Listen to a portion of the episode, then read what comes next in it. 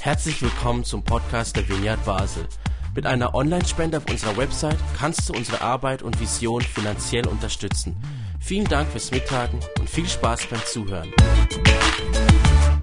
Bevor ich einsteige, stell dir doch einen kurzen Moment vor deinem inneren Auge, vielleicht schließt du kurz die Augen, und stell dir einen kurzen Moment deinen Vater vor, deinen leiblichen Vater.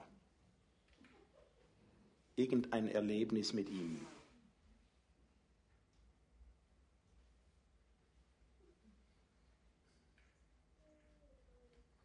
Es braucht gar nicht allzu lange, aber ich bin sicher, dass einige von euch ein positives, schönes Erlebnis in ihrem inneren Gedanken gesehen haben. Und ich bin auch sicher, dass andere sich wahrscheinlich eher unwohl gefühlt haben. Dass teilweise vielleicht auch ungute Gefühle aufgekommen sind, weil ja unser Vater nicht perfekt ist. Nun, wir sprechen ja oft davon, dass Gott unser Vater ist. Gott ist dein Vater. Was löst das in dir aus? Ich vermute, dass wenn wir uns mit dem beschäftigen, so ein ähnliches Gefühl in uns aufkommt, wie das vorher, als wir an unseren eigenen Vater gedacht haben. Wenn wir unseren Vater positiv erlebt haben, Gott als Vater löst wahrscheinlich auch etwas Positives aus, wenn negativ auch wahrscheinlich eher etwas Negatives. Warum ist das so? Ich glaube, das ist so, weil wir mit bestimmten Wörtern und jetzt in diesem Fall mit dem Wort Vater etwas verbinden, was wir erlebt haben. Und unsere Erlebnisse kreieren ein Bild von unserem Vater, von Gott, von man könnte irgendjemand nehmen. Automatisch. Und ich glaube, wir alle haben ein Bild von Gott.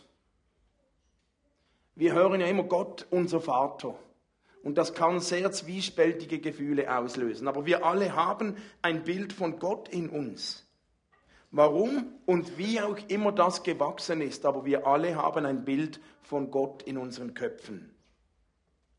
Und es ist wichtig zu wissen, dass unser Bild von Gott, unsere Vorstellung, was wir mit Gott füllen, einen immensen Einfluss hat auf unseren Glauben.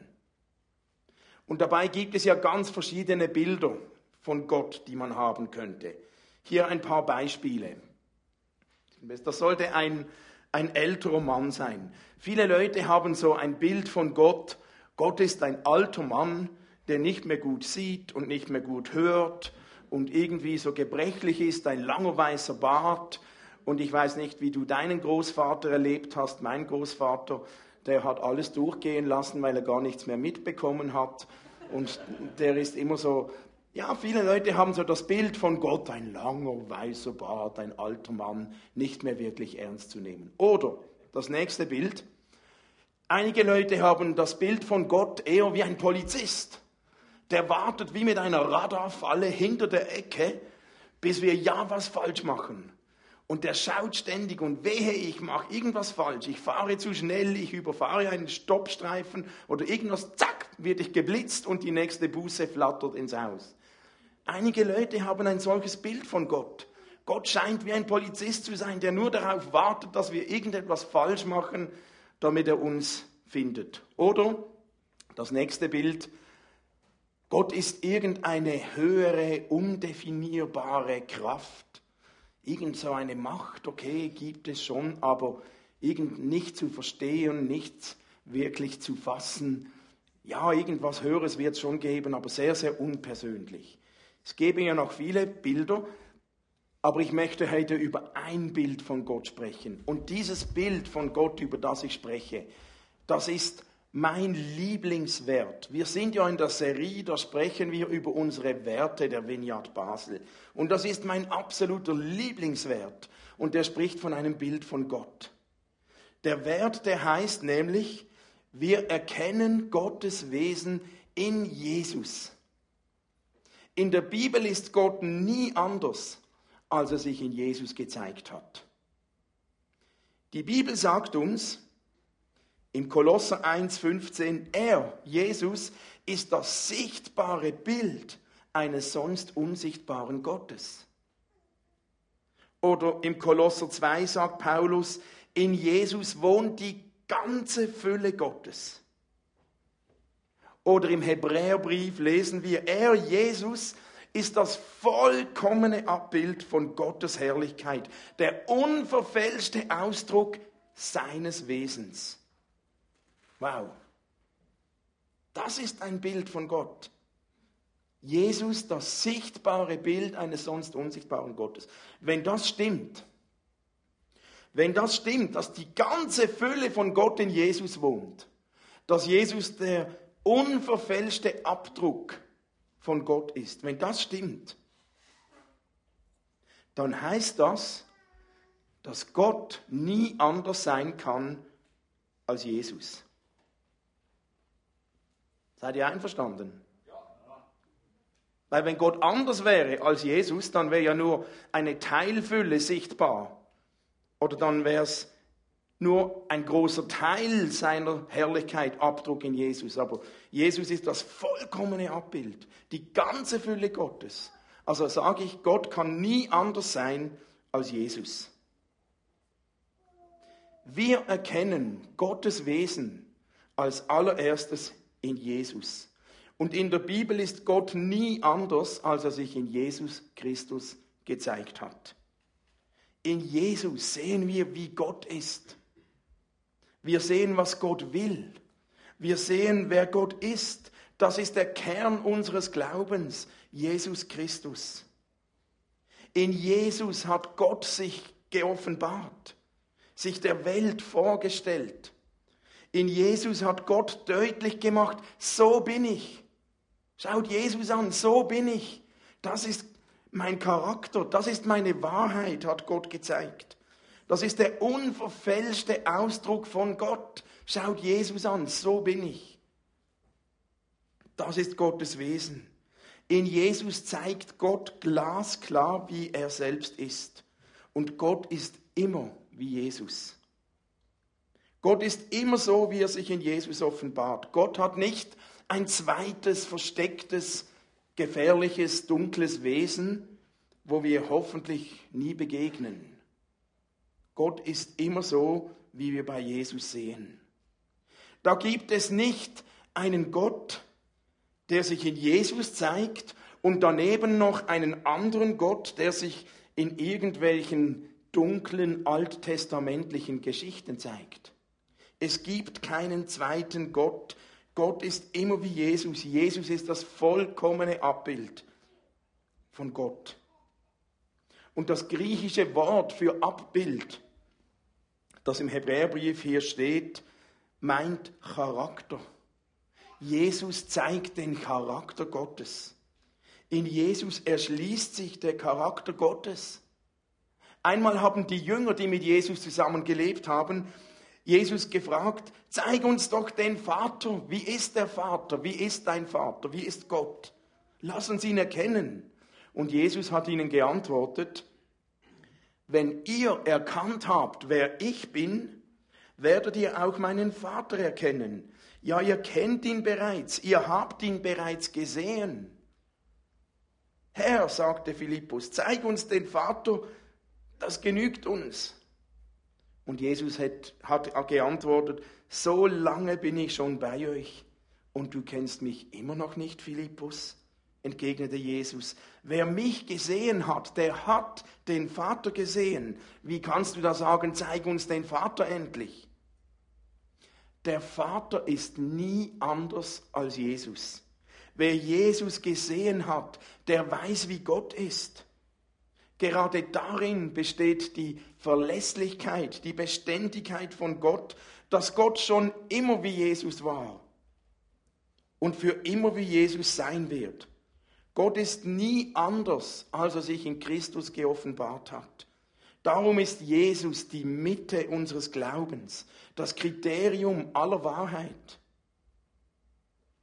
Das bedeutet, dass andere Teile in der Bibel, besonders im Alten Testament, keinesfalls der Abbildung Gottes durch Jesus gleichwertig sind. Okay?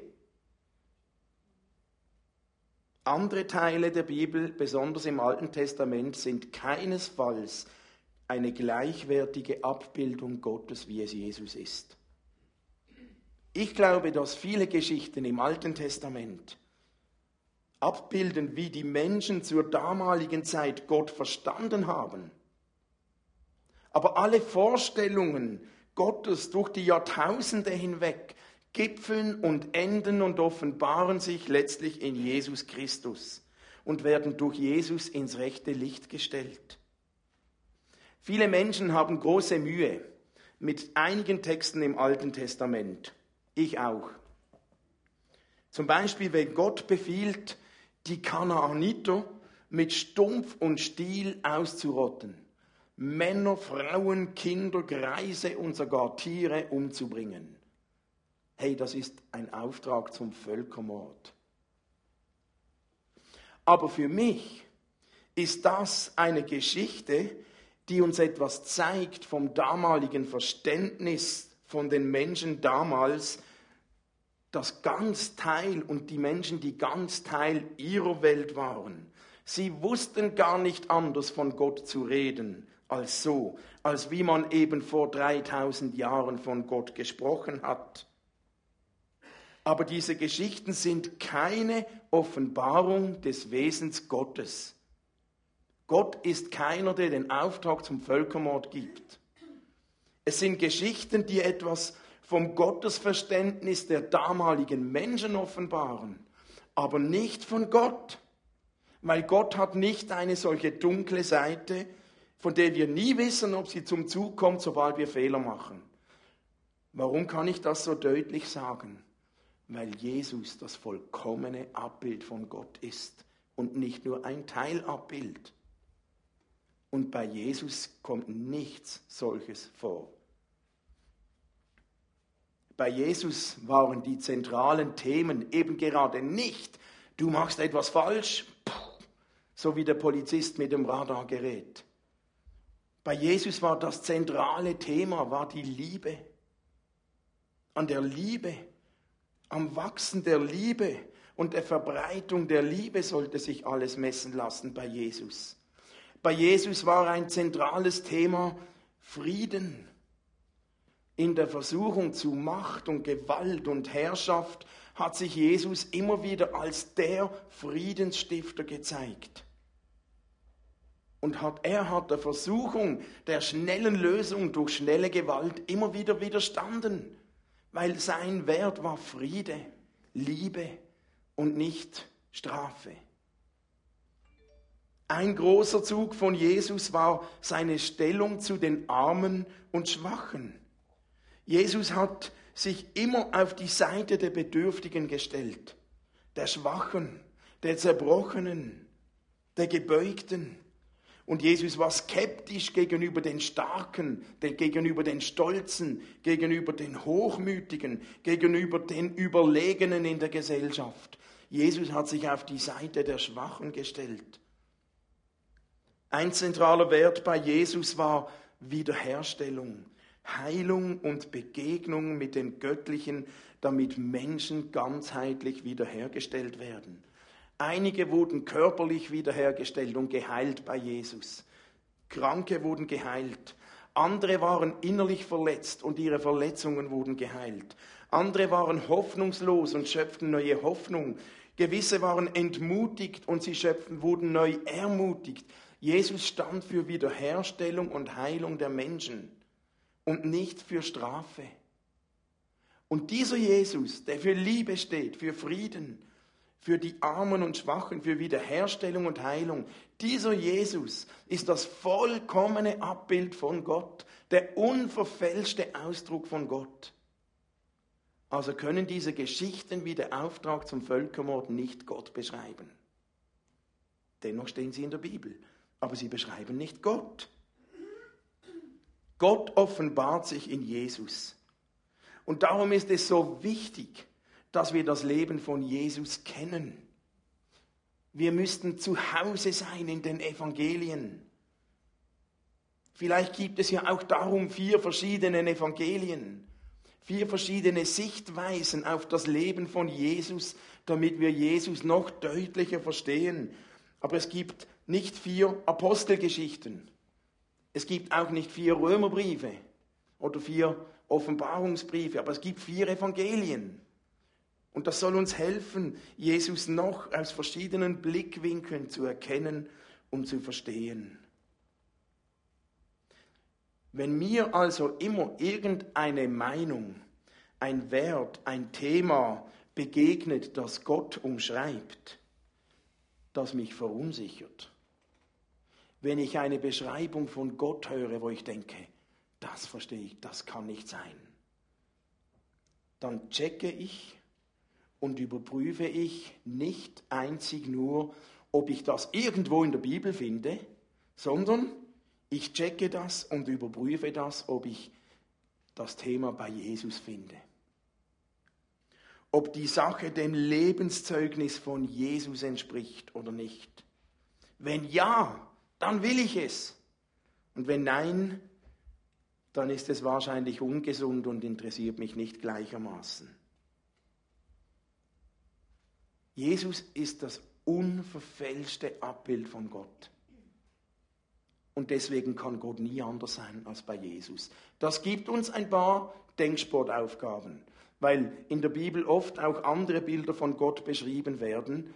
Da könnte man ganz viel darüber sprechen, aber wenn immer uns ein Bild von Gott begegnet, das nicht zu Jesus passt, dann wird es beschreiben, wie Menschen Gott verstanden haben.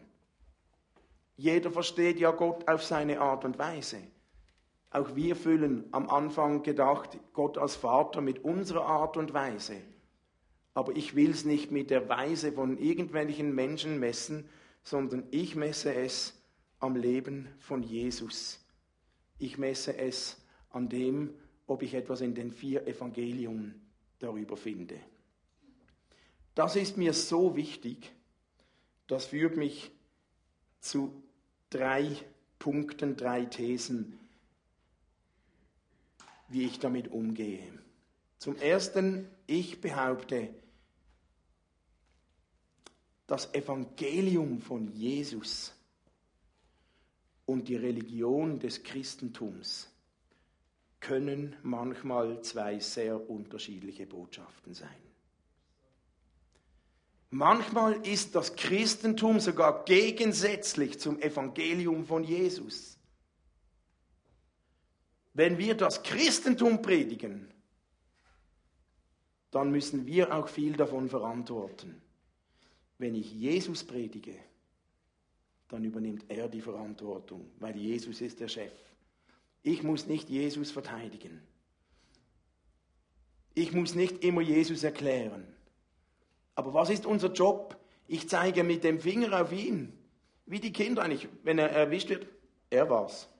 Ja, er hat's gesagt. Ich zeige auf Jesus. Das ist wie der Blinde im Johannesevangelium, der geheilt wurde. Der wurde gefragt, das ist doch gar nicht möglich, was erzählst du? Und er sagte, er war's, das ist Jesus. Ich weiß nur, ich kenne ihn nicht, ich weiß nur, er hat mich berührt. Und ich weiß, ich war blind und jetzt sehe ich wieder. Das weiß ich. Das Evangelium von Jesus ist letztlich keine Idee, ist kein Lieblingsvers, ist kein Übergabegebet und ist keine Kirchenpolitik. Es ist nicht ein, ein, ein irgendein Wie geht das, sondern es ist eine Person, es ist ein Wer, es ist Jesus. Und das Evangelium ist die gute Nachricht von Jesus Christus. Jesus selbst ist das Evangelium. Und ich verstehe unter Religion im weitesten Sinne, was die Menschen damit gemacht haben, die Struktur, die sie darum gebaut haben. Aber manchmal kommt mir vor, dass Religion und, und Kirche und Christentum wie ein Bild darstellen sollten mit einem Rahmen, wo das Bild verloren gegangen ist. Dann pflegt man nur noch den Rahmen, die Gesetze, die Strukturen, die Regeln und die sind ja wichtig. Aber wenn man nur noch den Rahmen putzt und gar kein Bild mehr dabei ist, dann macht irgendwann der Rahmen keinen Sinn mehr. Wenn aber das Bild da ist, dann kann ein schöner Rahmen das Bild sogar noch ergänzen und verstärken. Und wenn wir Jesus aus dem Blick verlieren und nur noch Religion sehen, dann laufen wir Gefahr, nur noch den Rahmen zu putzen. Aber das Bild ist nicht mehr da. Und leider hat sich das Christentum zum Teil manchmal so entwickelt, dass es sogar Jesus widerspricht. Ist eigentlich noch verrückt. Ich selbst erlebe immer wieder Menschen, die sind nicht interessiert am Christentum. Die haben kein Interesse an Gott, kein Interesse an Religion, kein Interesse an der Kirche. Aber eigentlich wären sie offen für Gott. Die sind aber nicht interessiert, nicht weil sie noch nie in einer Kirche waren, sondern gerade weil sie in einer Kirche waren. Ich finde das so schlimm. Aber eigentlich sind die Menschen auf einem guten Weg, wenn sie sich noch für Gott öffnen, für Jesus öffnen. Das Evangelium ist nicht in erster Linie Religion oder Kirche, es geht um Jesus. Und wenn wir von Jesus sprechen, dann meinen wir nicht Kirchenpolitik oder Religionskriege, wir meinen einen ganz persönlichen Jesus, einen Freund, ein Gegenüber, einen, der uns dermaßen wertschätzt, dass er alles für uns tut. Einer, der dich so wertschätzt und liebt, dass er sein Leben gegeben hat für dich, damit keine Distanz mehr zwischen uns und ihm ist. Dann reden wir von einem Jesus, der uns zeigt, wie Gott ist. Einen, der uns ermöglicht, mit ihm persönlich zu kommunizieren. Und dazu braucht es zuallererst mal noch keine Kirche aber es braucht ein offenes Herz. Aber wenn wir diesen Jesus finden, dann macht Kirche wieder Sinn. Aber die Reihenfolge ist anders, weil dann treffe ich mich mit Menschen, die ihn auch getroffen haben und jeder Mensch hat eine andere Sicht und dann können wir voneinander lernen, uns inspirieren, aber dann haben wir das Bild und nicht nur den Rahmen. Ein zweiter Punkt, habt ihr euch schon mal überlegt, wir haben schon mal darüber gesprochen vor ein paar Jahren. Gott hätte ja sich auch anders überlegen können, sich zu zeigen. Gott hätte ja als König kommen können und hätte sagen können, ich komme als König auf die Welt und ich baue eine Dynastie auf und suche mir Untertanen. Gott hätte als General kommen können, als Feldherr und sich sagen, ich baue mir eine Armee auf mit Soldaten und ich nehme diese Welt ein. Gott hätte als Patriarch kommen können damals und sich ein neues Volk aufbauen mit vielen Dienern und Sklaven. Aber Gott hat sich entschieden, ich komme in Jesus. Und Jesus war nicht der Feldherr, nicht der König und nicht der Patriarch. Jesus kam als Kind und wurde ein Rabbi. Und ein Rabbi ist nichts anderes als ein Lehrer. Und was ist das Ziel eines Lehrers? Der sucht keine Soldaten, keine Untertanen und keine Sklaven, der sucht Schüler. Und was zeichnet einen Schüler aus? Schüler sind solche, die lernen. Klammer wollen oder nicht, Klammer geschlossen. Aber Schüler lernen. Und das gibt doch unserem Glauben eine ganz andere Richtung. Stellt euch vor, wir müssten Untertanen sein oder Sklaven oder Soldaten. Nein, als Christen sind wir eigentlich Schüler von Jesus. Und mich begeistert das. Ich will von diesem Lehrer lernen. Ich will von Jesus lernen. Und das heißt, Christsein sollte uns in einen Modus bringen, wo wir ein offenes Herz haben, bereit sind zu lernen, hinzuschauen, hinzuhören. Was hat Jesus gesagt? Was hat er gemacht? Was hat er nicht gemacht? Wie hat er reagiert? Mit wem hat er sich getroffen? Mit wem hat er sich nicht getroffen? Mit welchen Menschen war er im Konflikt? Wie ist er mit den Menschen umgegangen? Wie ist er mit Schwachen umgegangen? Wie ist er mit Starken umgegangen? Wie ist er mit den, mit den ähm, mit, mit den gesellschaftlichen Führern umgegangen? Welche Werte hat Jesus gelebt? Was hat ihn interessiert? Was hat ihn nicht interessiert? Wohin ist er gegangen? Was hat er gemieden? Und, und, und. Das sollte der Modus sein als Schüler. Lernen von Jesus.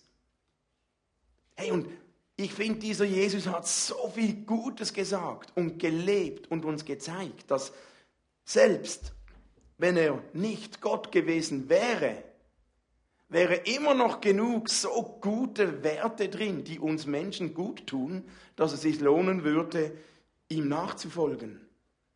Aber Jesus ist das sichtbare Bild von Gott. Ich möchte in diesem Modus lernen, leben. Ich will lernen von Jesus.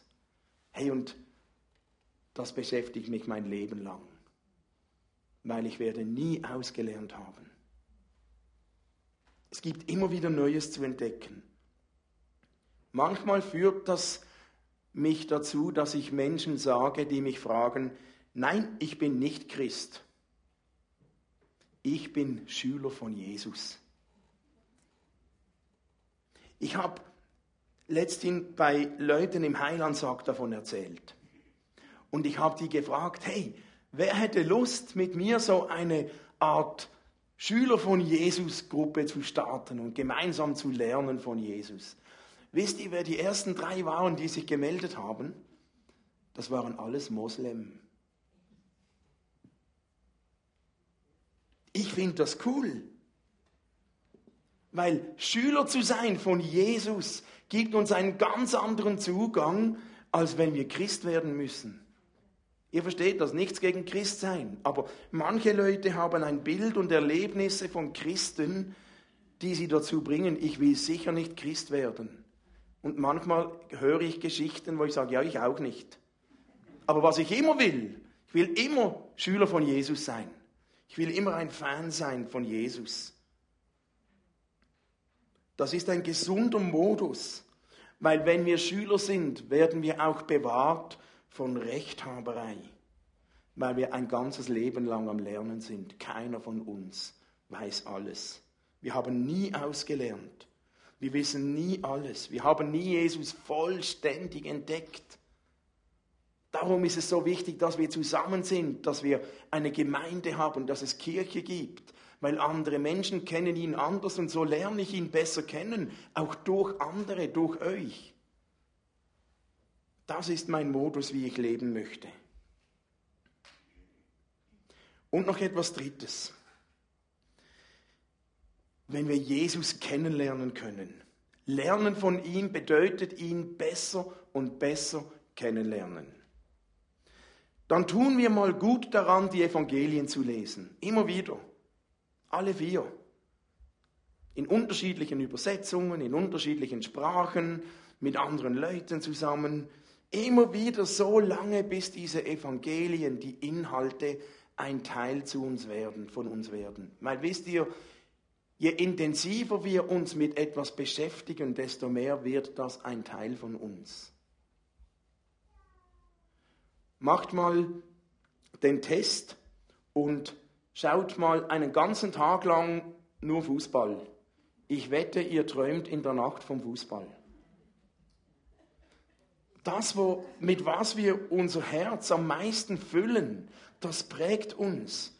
Also tun wir gut daran, wenn wir Jesus kennenlernen wollen, muss ja nicht der ganze Tag Bibel lesen sein, aber es geht mehr um, mehr um die Dynamik, immer wieder die Evangelien zu lesen, bis diese Texte ein Teil von uns werden.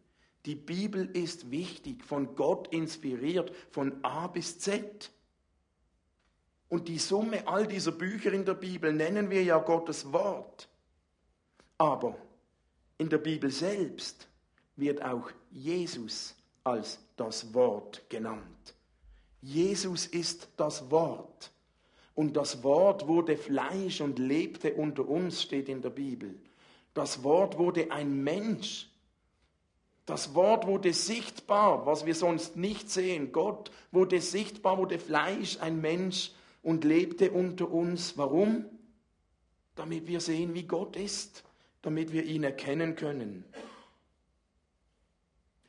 Alles in der Bibel ist hilfreich, aber es zeigt alles auf das letzte Wort Gottes, auf Jesus hin. Und in diesem Sinn folgen wir nicht der Bibel, wir beten nicht die Bibel an. Ich liebe die Bibel. Aber ich liebe sie, weil sie mich zu dem hinführt, der über allem steht, zu Jesus hin. Jetzt Jesus persönlich kennenlernen. Da, da steht was ganz Komisches in der Bibel. Im Johannes 6, 53, da sagt Jesus, wer mein Fleisch isst und mein Blut trinkt, der hat das ewige Leben. Ich finde das total verrücktes Zeugs, strange, schräg. Und ich denke, wegen solchen Aussagen wurde Jesus gekreuzigt. Wir sollen Jesus essen? Hallo? Ähm, sind wir jetzt halbe Kannibalen oder so? Also auf keinen Fall sollten wir einen solchen Vers wörtlich nehmen. Wenn ihr da noch mehr dazu wissen, wissen mögt, dann hört die Predigt von letzte Woche von Till, oder letzte Woche, doch letzte Woche, über die Bibel. Wir nehmen die Bibel immer ernst, aber nicht immer wörtlicher. Gott sei Dank nicht, wenn wir solche Verse lesen. Aber was meint Jesus damit? Ich glaube, die Bibel will uns mit einem solchen Vers darauf hinweisen, dass es möglich ist, ihn in uns drin zu haben. Wirklich in uns drin. Irgendwie in unserem inneren Menschen. Und das verändert unser Leben. Das macht die Sache persönlich. Darum müssen wir nicht nur über Jesus sprechen, Darum können wir mit ihm sprechen. Das ist ein solcher Unterschied. Darum müssen wir nicht nur fragen, was hat Jesus gemacht? Wir können auch sagen, Jesus, was würdest du in mir drin jetzt tun? Also ich glaube, wir sollten nicht wortwörtlich ihn essen, aber uns bewusst sein, es ist möglich, Jesus in uns drin zu haben, in unserem inneren Menschen. Der Mensch besteht ja aus einem äußeren Menschen und aus einem inneren Menschen. Seele, Geist, Herz, man kann das unterschiedlich aufgliedern und benennen, aber die einfachste ist, wir haben einen inneren Menschen und einen äußeren Menschen. Und es ist möglich, Jesus in unserem inneren Menschen drin zu haben. Und das ist doch cool. Und wie kommt er da hinein? Das ist die große Frage. Und ähm, ja, da gibt es vielleicht ganz unterschiedliche Möglichkeiten. Ich weiß das auch nicht so physikalisch, wissenschaftlich genau, wie das denn genau so passiert. Aber vielleicht gibt es ja unterschiedliche Möglichkeiten. Aber eines weiß ich. Es ist möglich, in unserem inneren Menschen mit diesem Jesus zu connecten, zu kommunizieren, ihn zu erleben, ihn zu spüren. Jetzt sagen gewisse Menschen, ja, es kann nicht sein. Ich glaube ja nur, was ich sehe. Aber keiner glaubt nur, was er sieht. Und ich sage, es dasselbe wie mit dem Strom. Glaubt ihr, dass es Strom gibt? Könnt ihr eigentlich nicht glauben, wenn ihr nur glaubt, was ihr seht. Weil wer von euch hat schon mal Strom gesehen? Also höchstens habt ihr ihn gespürt, wenn ihr den Finger in die Steckdose hineinsteckt oder Ihr seht die Auswirkungen vom Strom. Es gibt Licht, es wird was verstärkt und, und, und. Und die Auswirkungen sind so deutlich, dass wir nicht daran zweifeln. Deswegen zweifle ich nicht daran, dass es möglich ist, diesen Jesus in unserem inneren Menschen zu haben.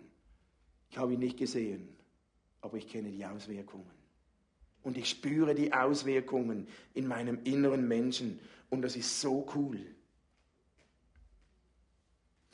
Wie lernt man jetzt, wie, wie das genau geht? Wie kann man darin wachsen? Ich halte es da wie, wie mit dem äußeren Menschen. Der Mensch ist manchmal kompliziert, aber manchmal auch nicht so kompliziert gestrickt. Wie lerne ich jemanden kennen? Wenn ich jemanden neu kennenlernen möchte, dann ist das Einfachste, wenn ich ihn einlade. Wenn ich ihn einlade, lerne ich ihn kennen, außer er kommt nicht. Aber wenn er kommt, und Jesus hat gesagt, wer mich einladet, da komme ich immer. Der schlägt nie eine Einladung aus. Also auch äußerlich, wenn ich ihn einlade, dann kommt er. Und wie mit den äußeren Menschen, nur wenn ich jemanden einmal einlade, dann ist da noch nicht eine tiefe Beziehung und eine Freundschaft. Da braucht es immer wiederkehrende Einladungen. Wenn ich jemanden einmal all fünf Jahre einlade, dann kenne ich ihn ein bisschen. Ich weiß, wer er ist, aber ist noch nicht mein Freund. Wenn ich Freundschaften bauen will, dann muss ich jemanden einladen und wieder einladen und wieder einladen. Immer wieder. Und so ist es auch mit diesem inneren Menschen und Jesus. Ich glaube, man kann diesen Jesus einladen, auch ohne genau zu wissen, wie das und was da alles funktioniert. Aber man kann ihn einladen. Vielleicht laden ihn, gewisse Menschen laden ihn zum ersten Mal ein, andere vielleicht immer wieder und sagen, oh, ist ja eigentlich schon zwei Monate her seit dem letzten Mal. Es wäre cool, wenn du wieder kommst. Wenn er mal da ist, dann geht er ja nicht wieder, aber ihr versteht den Punkt, die Einladung, wir können ihn immer wieder einladen. Und so lernen wir ihn besser kennen. Und Jesus sagt, hey, da geschieht was von seinem Geist zu unserem inneren Geist. Wenn wir ihn einladen, kommt er in unseren inneren Menschen hinein. Und dann lernen wir ihn kennen. Und je besser wir ihn kennen, desto mehr erkennen wir, wie Gott ist. Und das ist sowas von toll und von gut. Hey, ich, ich muss sagen, ich bin ein totaler Jesus-Fan geworden. Ich bin eigentlich ein Jesus-Freak. Es gab mal die Jesus-Freaks. Die würde ich gerne neu beleben. Und ich muss sagen, ja, ich gewichte, das ist mein Fazit, ich gewichte Bibelstellen über Jesus höher als andere Bibelstellen. Und wenn ich unsicher bin, was gilt, dann schlage ich mich im Zweifelsfall immer auf die Seite von Jesus. Manchmal will ich nicht Christ sein. Oder was teilweise Menschen unter Christsein verstehen. Aber immer will ich Schüler sein von Jesus. Lernender. Mit einem offenen, demütigen und begeisterten Herzen von über Jesus. Und ja, ich bin eigentlich ein Jesus-Freak. Könnte man so sagen. Und mit dem Essen kommt der Appetit. Oder? Ich will mehr von diesem Jesus in mir drin. Ich will mehr, weil ich da was spüre und merke, wow, das tut mir so gut. Da ist einer, der liebt mich. Und das sind nicht nur schöne Worte, da spüre ich, da spüre ich was. Da spüre ich die Auswirkungen, wie den Stecker in die Steckdose zu stecken. Das macht was mit mir. Nicht von 0 auf 100 ist alles anders, aber je öfter ich das tue, desto mehr macht das in mir. Und das ist ein lebenslanger Prozess. Und so dachte ich, wir sind ja in den Wachstumsprozessen und Fokusgruppen kommen ja bald.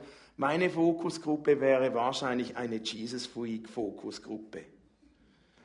Und wenn du gerne mit mir zusammen ein Jesus Freak wärst und mehr von diesem Jesus wissen möchtest, lernen möchtest, ihm begegnen, ihn kennen, mit ihm diskutieren, dann herzlich willkommen in der Jesus Freak Fokusgruppe. Das wäre so das begeistert mich so, weil ich merke, dieser Jesus, da könnte man jahrelang Predigten füllen. Weil was der uns alles mitteilt und zeigt.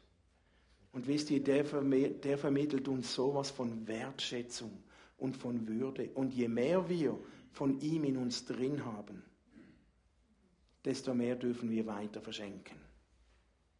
Wenn wir nur weiter verschenken, ohne den in uns drin, dann sind wir irgendwann selbst leer. Aber wenn wir ihn in uns drin haben, sind wir nie leer, weil der füllt immer wieder nach. Lasst uns doch zum, zum Abschluss miteinander beten. Und vielleicht könnte die Band schon kommen. Und ich lade euch ein, aufzustehen.